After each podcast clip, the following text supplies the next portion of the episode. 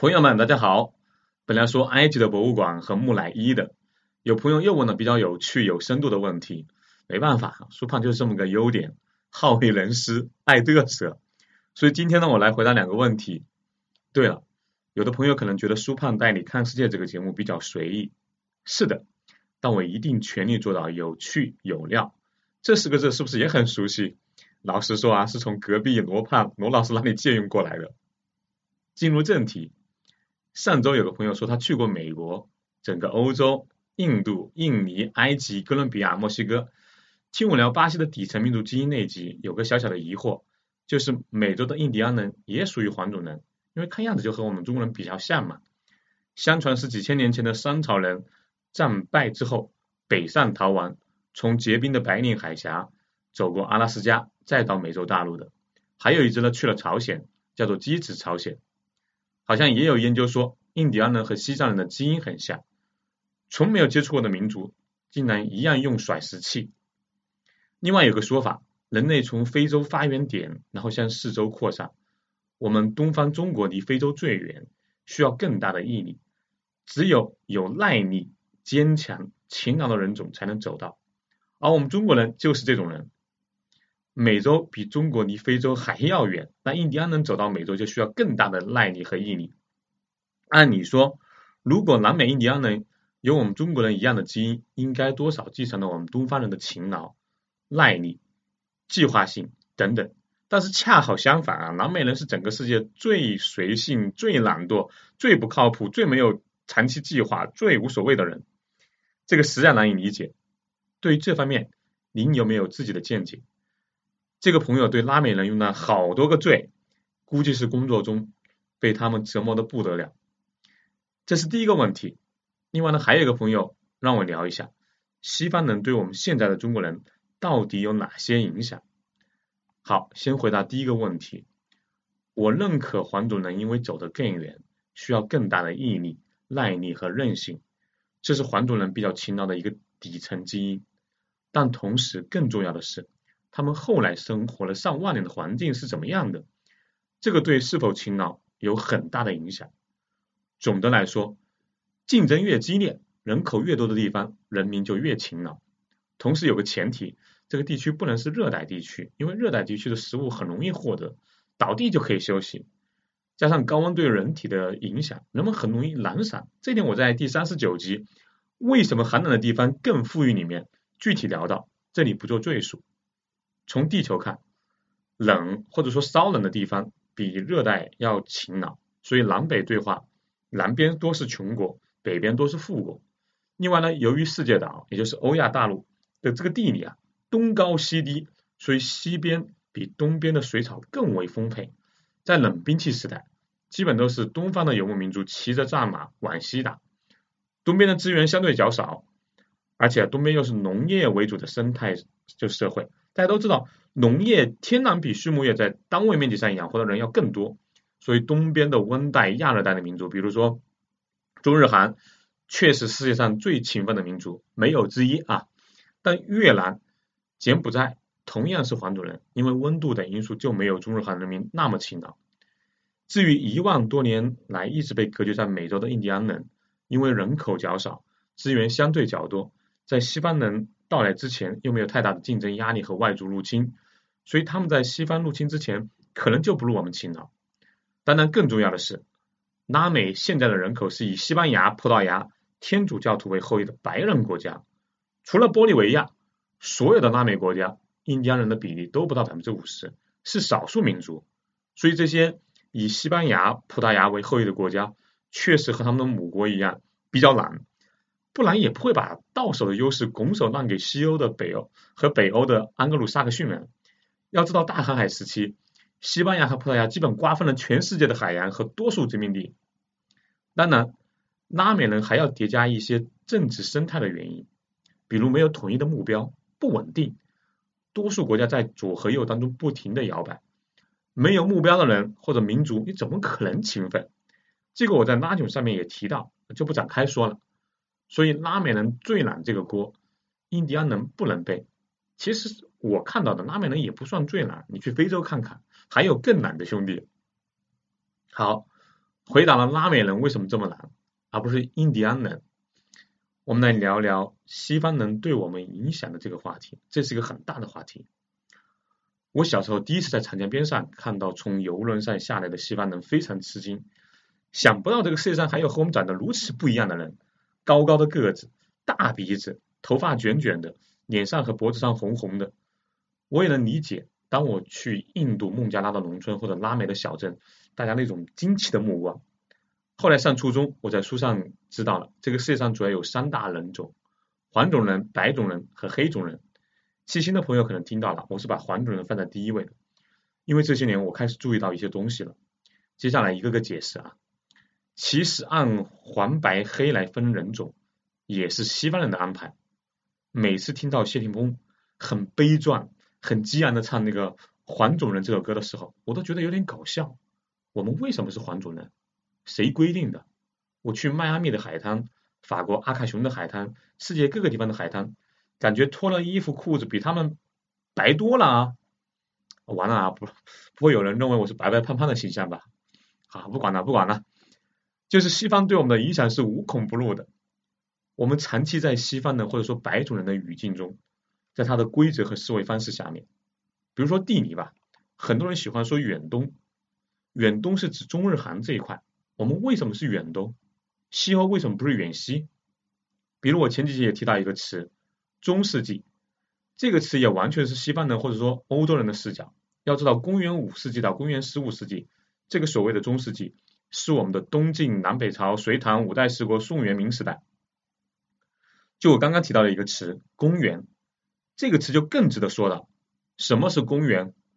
公认的元年，或者叫纪元之时，据说是为了纪念耶稣的，对吧？这一块我觉得中国台湾就做的比较好，他们叫西元多少年？那毕竟是西方的纪元。还有我们经常说的圣诞节，那个圣是谁？耶稣吗？咱们的圣人不是孔子吗？所以中国台湾那边叫做耶诞节，个人觉得这个叫法更准确。还有一个词。封建社会，历史书告诉我们，从秦朝到清朝这段时间叫做封建社会，这不也扯淡吗？明显是受了西方或者苏联历史观的影响。什么是封建社会？封邦建国，这是一个欧洲的概念，或者说西方的概念。中国的封建社会和奴隶社会是重叠的，和历史书写的正好相反。从秦始皇统一中国，实现郡县制之后，西周的那一套封建制或者封建社会就结束了。虽然后面刘邦短暂的复辟过这个这个封建吧，但严格意义上说，我们中国的封建和西方的封建差别很大。倒是东边那个岛国啊，日本有着类似西方的这种封建历史。这一块我们在聊亚军的时候，我们再细聊。刘邦短暂的分封之后，我们又很快重新回到了郡县这个轨道上面。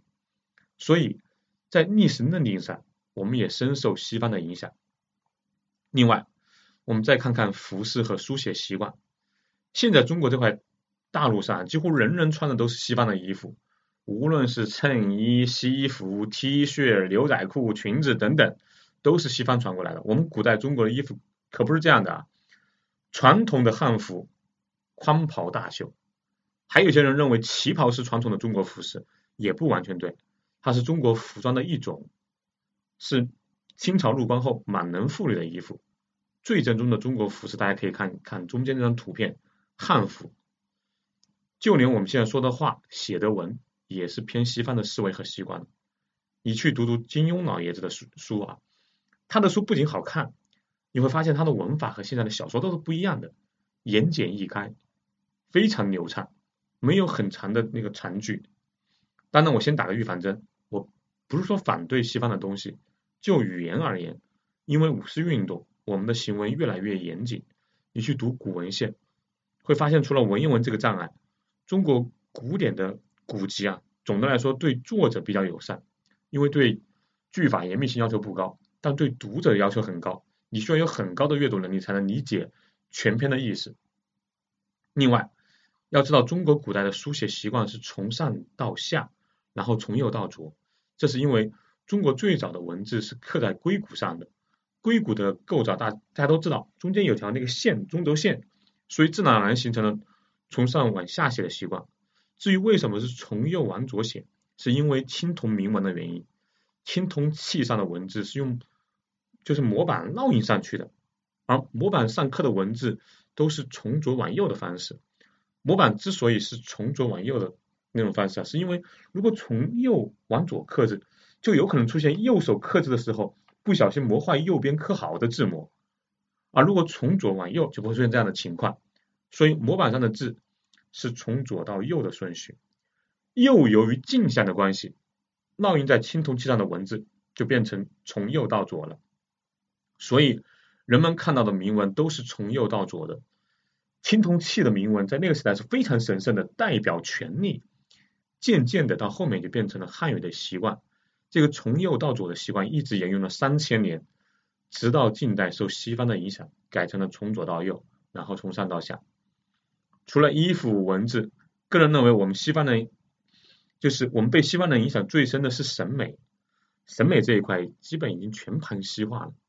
你随便翻开中国的古籍，中国最美的男子都是丹凤眼、剑眉、薄唇、黑发，那形象你可以去看一下央视版的《三国演义》那个关羽、关公，那应该就是中国典型的美男子形象。